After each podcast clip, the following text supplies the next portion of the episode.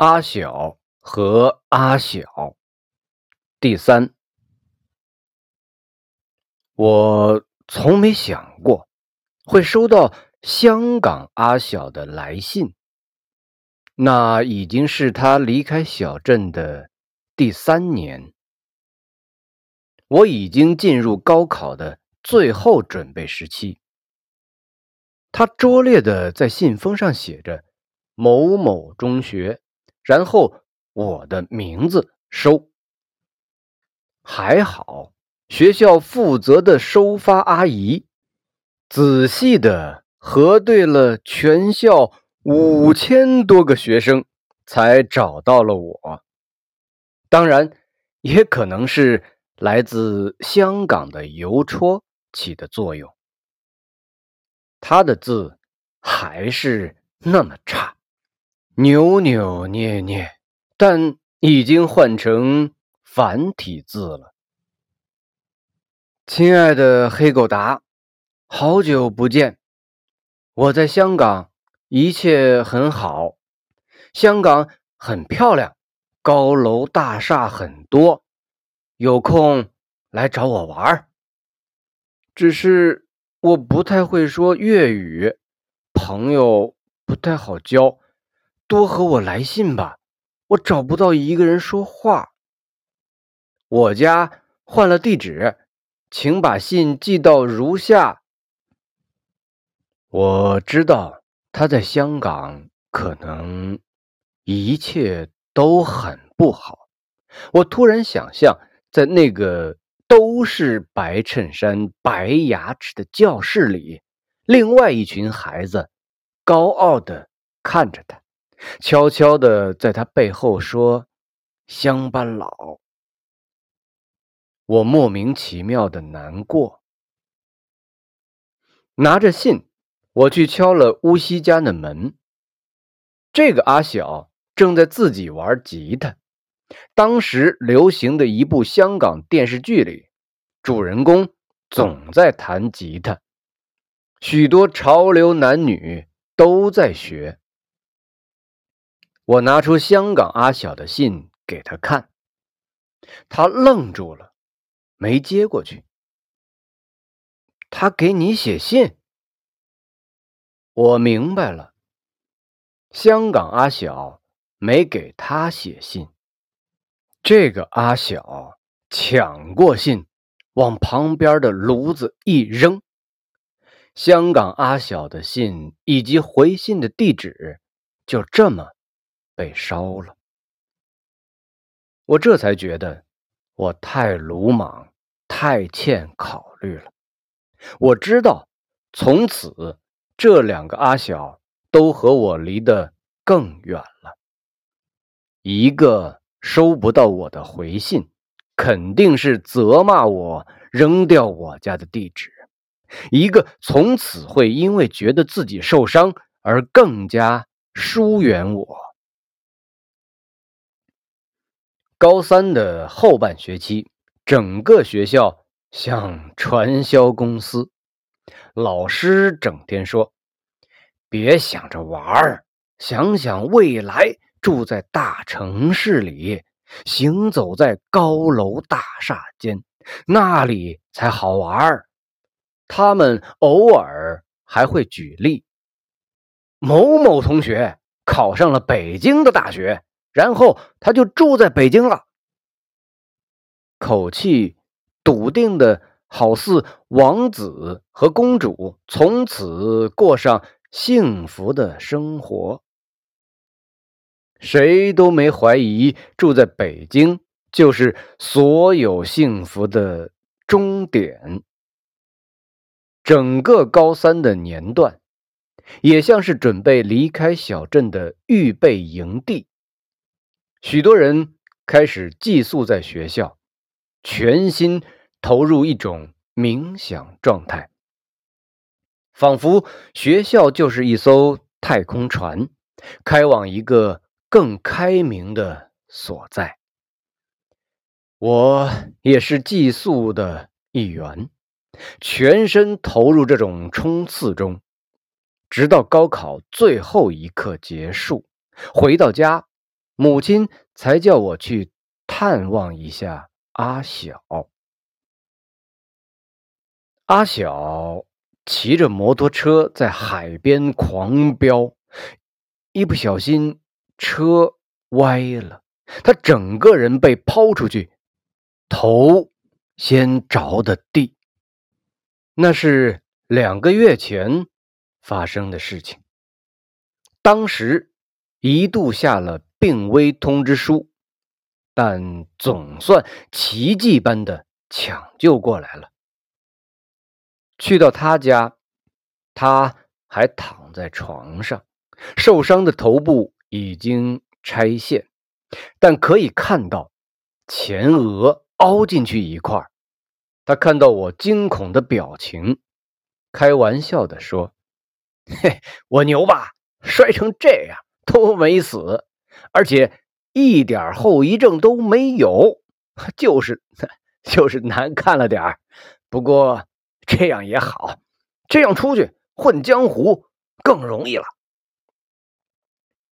两个月后，我被一所外地的大学录取，离开小镇。我去向他告别。他当时已经开始和父兄去捕鱼了，只不过从此不骑摩托车，也登上了吭哧吭哧响的自行车。阿小终于成了小镇上的渔民了。兜兜转转，大学毕业后的我，来到了北京。来到了那个在想象中可以和香港比拼的北京。当然，此时的我早知道，留在北京不是全部故事的结束，而是所有故事的开始。偌大的城市，充满焦灼感的生活，每次走在地铁拥挤的人群中。我总会觉得自己要被吞噬，觉得人怎么都这么渺小，而在小镇，每个人都那么复杂而有生趣，觉得人才像人。这个时候，我才偶尔会想起老家的阿小，我竟然有些妒忌。听说。他娶了个老婆，很快生了个儿子，然后自己买了块地，建好了房子，也圈上个庭院，里面还同样养了只狗。我则每天忍受着颈椎病，苦恼着工作的压力和工作结束后的空虚，唯一能做的。是不停通过职业的成就感稍微缓解自己。我是个写字的人，在一家全球闻名的顶级杂志社工作，我的文章会被到处转载。总有老家的朋友从那听得到狗吠的小镇上打来电话，说。你这小子混得不错，装模作样的相互吹捧下，挂下电话，迎接突然袭击而来的空虚感。这个晚上，我习惯性的查阅自己博客的评论，意外的看到一条留言：“你是黑狗达吗？”小镇上的黑狗达吗？我是阿小，我在香港，能电话我吗？我的电话号码是是阿小，香港的那个阿小。说不上的犹豫感，我竟然拖了半个月没回电，我竟然。有点害怕，我不想知道他活得怎么样，无论好或者不好，对我都是种莫名其妙的震颤。半个月后，突然有个事情必须到香港出差，我把电话抄在纸上，还是没决定是否拨通这个号码。事情忙完了，一个人瘫在宾馆空荡荡的房间里，突然下了决心，拨打出那串电话。喂，哪位啊？呃，是阿晓吗？啊？他愣了下，显然有点错愕。黑狗达，你在香港啊？你终于要见我了。他竟然记得我的声音，可见香港的生活让他有多孤单。和阿月姨。拉着我第一次去见他的时候一样，我竟然又紧张到全身是汗。坐在路边的茶餐厅里，我一直想象他会是怎么样的。他应该长发飘逸，穿着入时，然后应该钉上耳环了吧？他应该终于可以打扮出他想成为的样子了吧？阿晓进来了，我一眼就认出他。他的身体拉长了，五官却没怎么改。他剪着规矩的短，但耳朵确实有曾经戴过耳环的样子。他依然打扮的很清爽，但背着一个不太搭配的帆布包。他看到我，笑开了那嘴抽烟抽坏的牙齿，张开双臂迎上来抱住我。你当时怎么没回我信？他问。我张了张口，考虑是否要解释，终于还是放弃。爱面子是没变的。当晚，他坚持邀请我到香港半山的一座高级酒吧。透过窗子，是维多利亚的璀璨夜景。适当的怀旧后，我终于忍不住问：“你现在怎么样啊？”“我呀，好好工作呀，哪像你混的这么好。”做呃做什么工作呢？他用手摇了摇酒，支支吾吾，仿佛下了很大决心。终于说：“我在安装防盗门。”然后马上补充：“呃，但我是高级技工，一个月能拿一万二港币。”我不知道如何把话进行下去了。一种找不到话题的恐慌感在彼此内心滋长。他很努力，自嘲的讲到了在香港被同学看不起、交不到朋友、对城市生活的厌恶，以及父母生意的失败。你知道吗？我竟然觉得那个。我看不起的小镇，才是我家。说完，他就自嘲起来了。显然，那是我 一厢情愿。哎，我哪有家呀？我知道这句话背后藏着太多故事。为什么没有家？他父母呢？但我也意识到，这显然是他不愿意提及的部分。晚上十点多，他说自己要赶公车回住的地方，我送他到车站。车站早已排了长长一队，有打着领带、穿着廉价西装的，有穿着电器行标志的服饰的，有别着美发屋样式的围裙的。临上车了，他突然说：“要不到我住的地方继续聊天？我们太久没见了，通宵聊聊天不过分吧？”我想了想，答应了。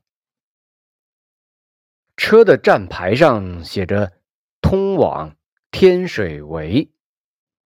我知道天水围于香港的意义。一路不断闪过高楼大厦，他兴奋的和我一个个的介绍，也顺便讲述了发生在其间的自己的故事。车继续往城外开。灯火慢慢稀疏，快到家了，他说。然后车开上一座长长的斜拉桥，这桥叫青衣大桥，是全亚洲最大的铁索桥。我每天坐车都要经过的。这样啊，我礼貌性的点点头。他望着窗外的桥，像自言自语一样。我来香港第三年，父亲查出来得了癌症，鼻咽癌，建筑公司不得不停了。父亲到处找医院医病，本来还有希望，结果哥哥怕被拖累。卷着家里的钱跑了，我和母亲只好卖掉房子，继续给父亲医病。有一天，他自己开着车来到这儿，就从这里冲下去了。我现在要挣口饭吃，还要从这儿经过。我愣住了。不知道怎么接话，他接着自言自语：“城市很恶心的。我爸一病，什么朋友都没有了。他去世的时候，葬礼只有我和母亲。” 停顿了一会儿后，他自己轻轻笑了一下。我张了张口，尝试说点什么。他显然感觉到了。我没事的，其实可搞了。香港报纸还有报道这件事儿的。我家里保留着当天的报纸，是头版头条。你相信吗？他转过头来，还是微笑着的脸，但脸上……早已经全是泪水。车依然在开，那座桥漫长的似乎没有尽头。桥上一点一点的灯影快速划过，一明一灭，掩映着车里晃动着的疲倦人群。大部分人都困倦到。睡着了，他们都是一早七点准时在家门口等着这车到市区。他们出发前各自化妆、精心穿着，等着到这城市的各个角落扮演起维修工、洗碗工、电器行销售、美发店小弟。时间一到，又仓皇的一路小跑。赶这趟车，搭一两个小时回所谓的家，准备第二天的演出。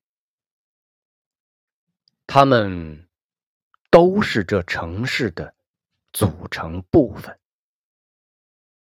而这城市曾经是我们在小镇以为的最美的天堂。他们。是我们曾经认为的活在天堂里的人。阿晓转过头去，拉开车窗，让风一阵一阵的灌进来。我突然想起，远在老家，已经又敢重新开摩托车的那个阿晓。这个时候，他应该已经在海边布好了明天的网线，骑着摩托车沿着堤岸往回赶。家里有房子、妻子和儿子。听说。他也养了只黑狗，那黑狗会在他还没到巷口的时候，就欢快地跑出来迎接他。